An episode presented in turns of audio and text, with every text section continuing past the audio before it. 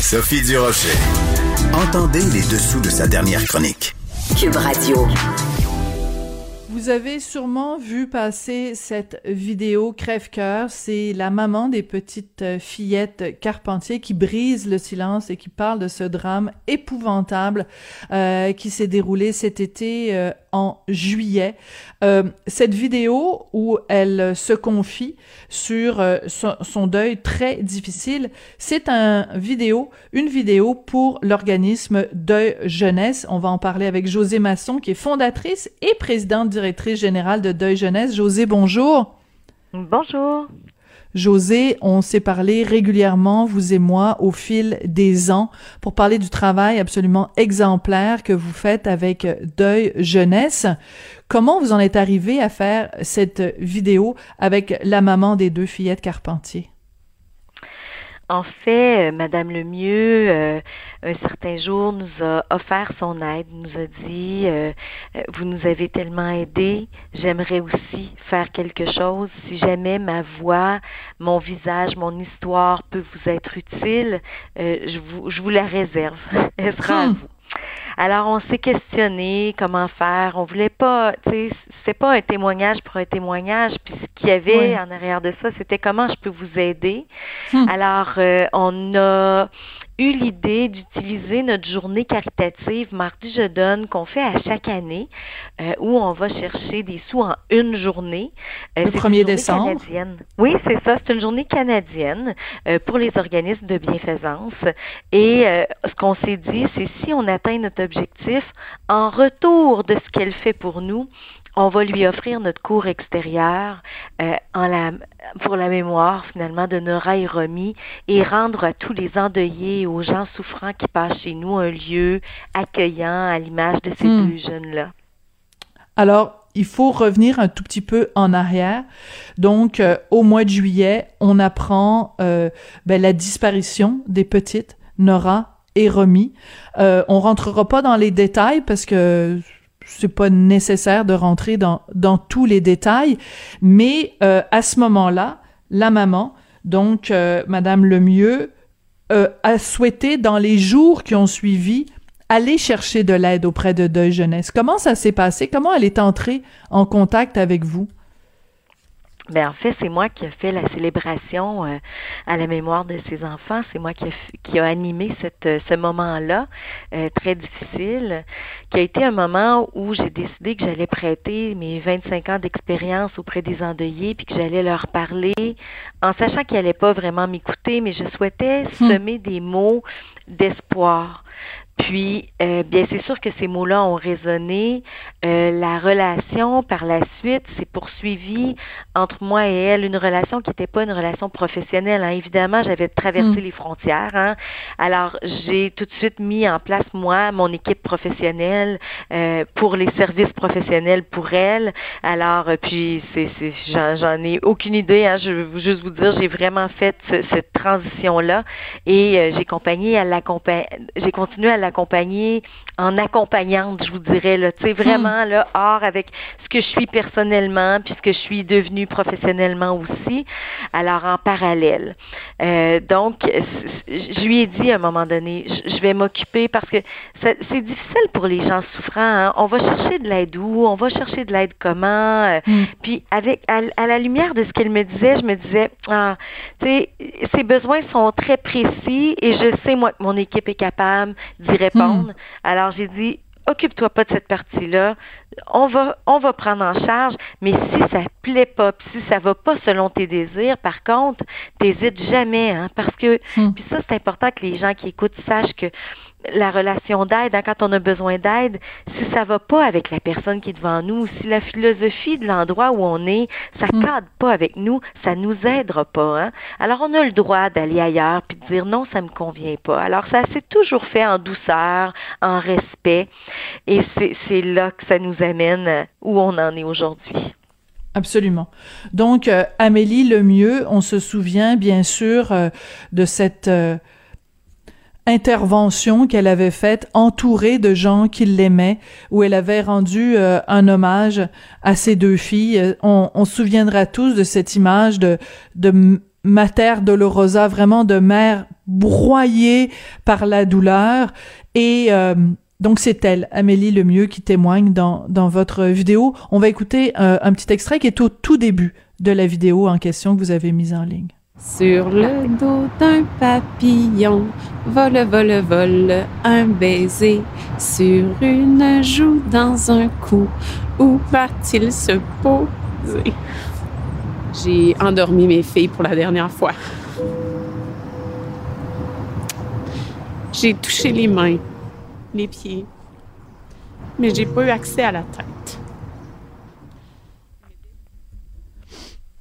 C'est difficile. Euh, c'est difficile, José, d'écouter euh, la vidéo au complet de 14 minutes.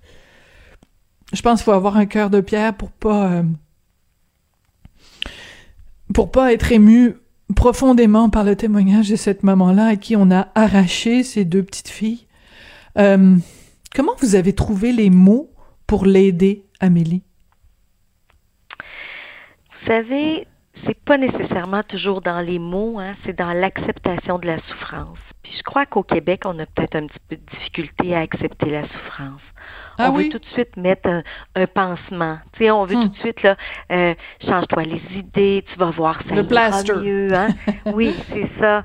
Euh, nous, on regarde la plaie, puis on, la, on regarde ce qui coule de la plaie, puis on accepte ça. On accepte que les gens souffrent.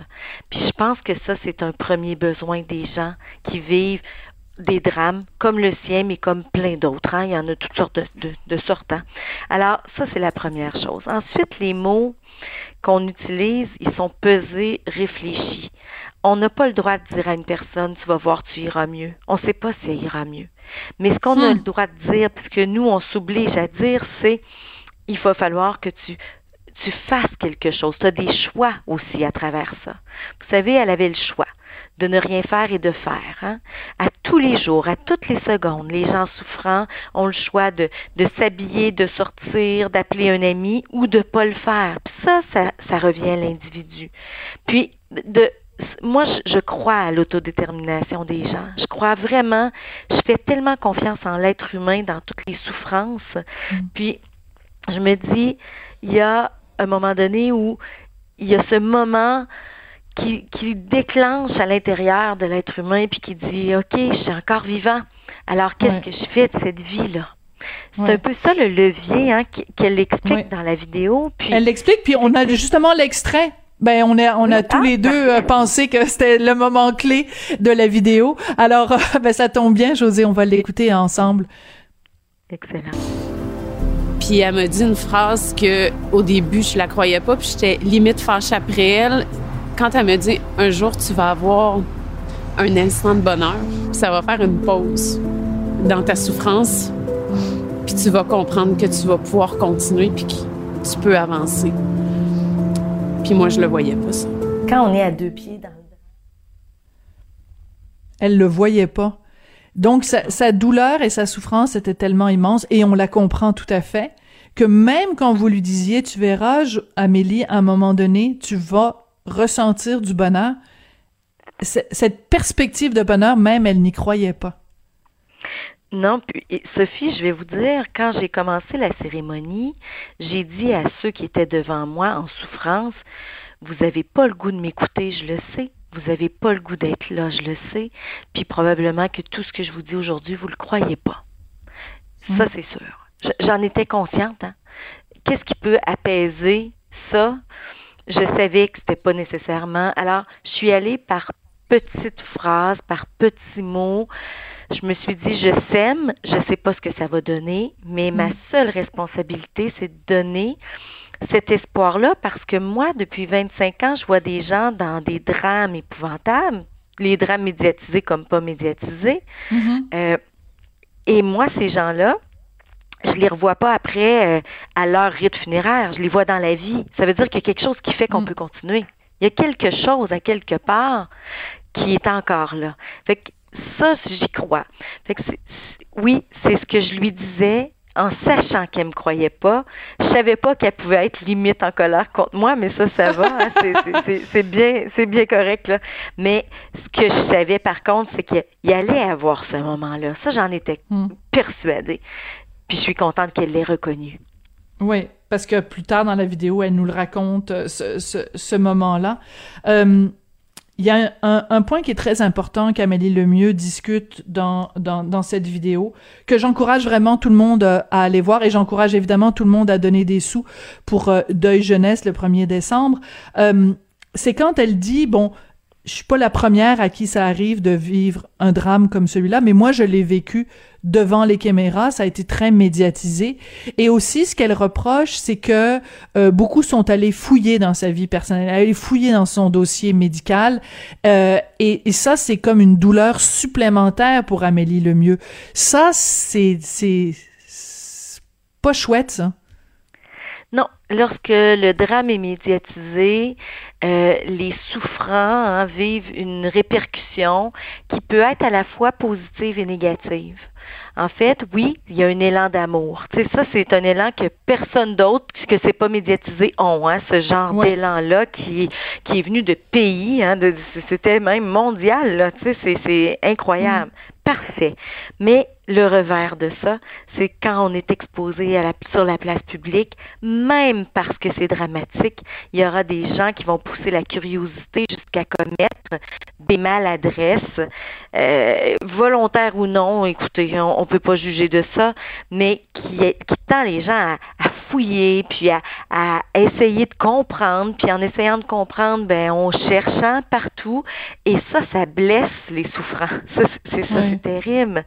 Euh, puis ça, ben tu ne t'attends pas à la mort de tes filles, tu ne t'attends pas à passer à la télévision, tu ne t'attends pas à un élan d'amour, mais tu ne t'attends pas à ce que ta vie soit étalée dans les journaux, dans les médias sociaux, tu sais, ça c'est sûr.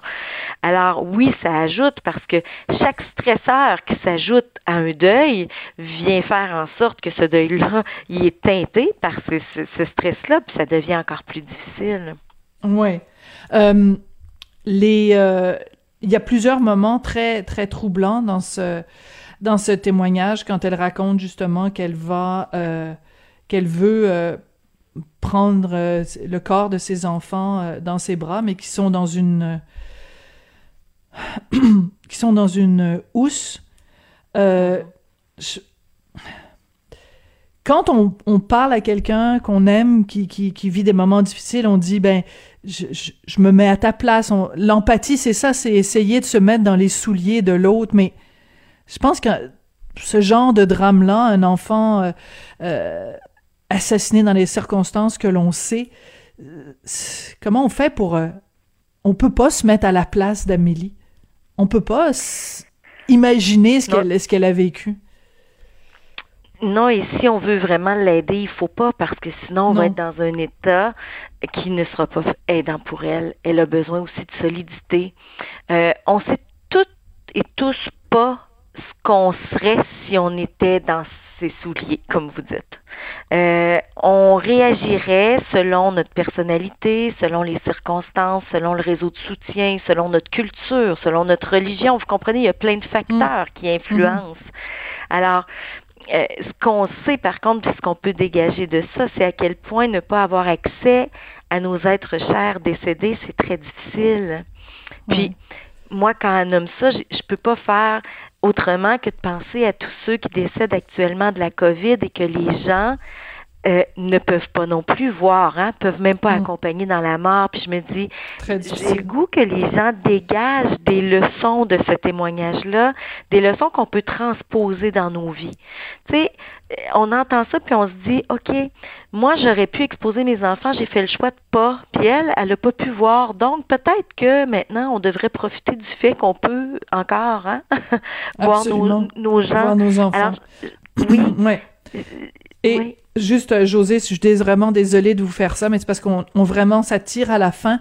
Juste terminer quand même sur une note euh, très positive ou en tout cas un peu positive à la fin de la vidéo euh, Amélie Lemieux qui nous dit qu'elle elle a elle a bon espoir de d'avoir d'autres enfants pour que euh, Nora et Romy puissent avoir un petit frère ou une petite sœur ça ça c'est beau. C'est un beau témoignage. Merci beaucoup José pour tout euh, l'accompagnement hein, tout l'accompagnement que vous avez offert à Amélie Lemieux. En fait, vous avez été la, la couverture de, de, chaleur humaine qu'on aurait tous souhaité pouvoir mettre euh, sur les épaules de cette maman endeuillée. Vous, vous l'avez fait. Merci beaucoup pour tout ce que vous avez fait pour elle. Et écoutez, la prochaine fois que vous allez lui parler, euh, dites-lui à quel point tout le Québec euh, est derrière elle et à quel point on a été bouleversé par ce qui lui est arrivé cet été et qu'on lui souhaite que le meilleur pour la suite des choses. Et j'encourage tout le monde à aller voir cette vidéo, ce témoignage et aussi à donner des sous pour un organisme aussi important que Deuil Jeunesse. Merci beaucoup, José Masson. Merci à vous. Au revoir. José Masson, qui est fondatrice et présidente directrice générale de Deuil Jeunesse. Profitez des gens que vous aimez en fin de semaine, prenez-les dans vos bras, dites-leur à quel point ils sont importants pour vous, à quel point vous les aimez. C'est comme ça qu'on se quitte. Je voudrais remercier euh, Samuel Boulay-Grimard à la mise en onde, je voudrais remercier Hugo Veilleux à la recherche. Aimez-vous les uns les autres, comme disait l'autre. On se.